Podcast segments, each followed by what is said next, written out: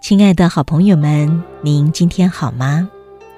在生命的旅程里面，从小到大，您要承担多少的事情呢？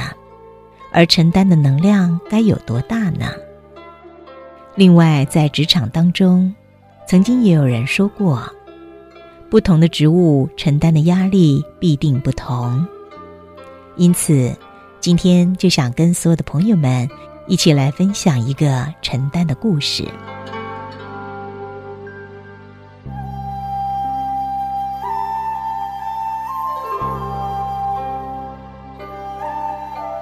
有一位心地非常谦虚的主管，向他的老板递辞呈。老板大吃一惊，因为这个主管是一位完全以部署为重的人。以每年公司分红为例。他总是把自己的一份转给部署，所以失去了他，将会是一个公司的很大的损失。每一年的考绩都显示他很受到部署的支持。老板就询问他离开的原因，绕了大圈以后，这个主管很委婉的说出离职的原因。原因是，他有一位能力很强的副手。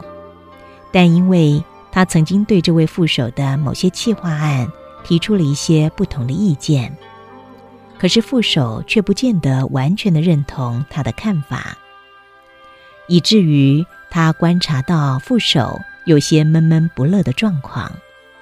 显然，这位主管想要离开，是因为将心比心，他不忍心看到副手有志难伸，所以他想空出这个位置。让副手有自己挥洒的空间，避免自己成为别人的障碍。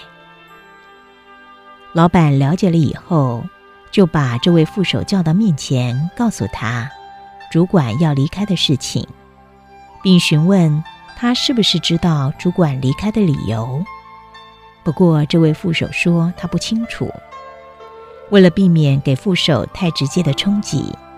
所以，这老板讲了一个故事。这故事是这样的：有间庙宇被盖在一座大湖的中央，大湖一望无际。庙中供奉着传说中菩萨带过的佛珠链子。庙里面只有一艘小船，提供给和尚出外补给用，外人是没有路径可以接近他们的。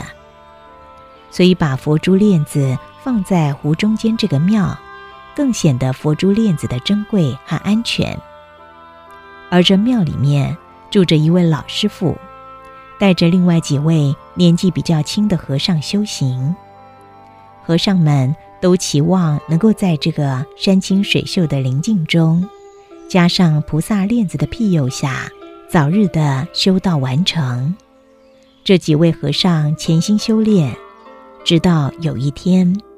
老师傅召集他们说：“菩萨的链子不见了。”和尚们都不敢置信，因为庙中唯一的门二十四小时都会由这几个和尚轮流的看守，外人是根本进不来的。佛珠链子不可能不见呐！和尚们纷纷议论，因为他们都从和尚变成了嫌疑犯。老师傅呢，就安慰这群和尚，说他并不在意这件事，只要拿的人能够承认犯错，然后呢，好好珍惜这串佛珠链子。老师傅愿意将链子送给喜欢的人，所以老师傅呢，就给他们七天的静思。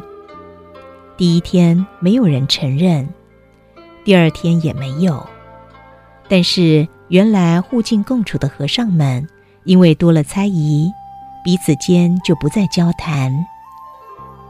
令人窒息的气氛就一直持续到第七天，还是没有人站出来。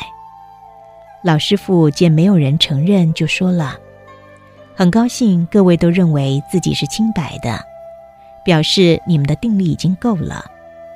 佛珠链子不曾诱惑得了你们。明天早上，你们都可以离开这儿，修行告一个段落了。隔天早上，为了表示自己的清白，和尚们一大早就背着行囊，准备要搭船离开。只剩下一个双眼失明的瞎和尚，依然在菩萨面前念经。所有的和尚心中松了一口气。因为终于有人承认拿了链子，让冤情大白。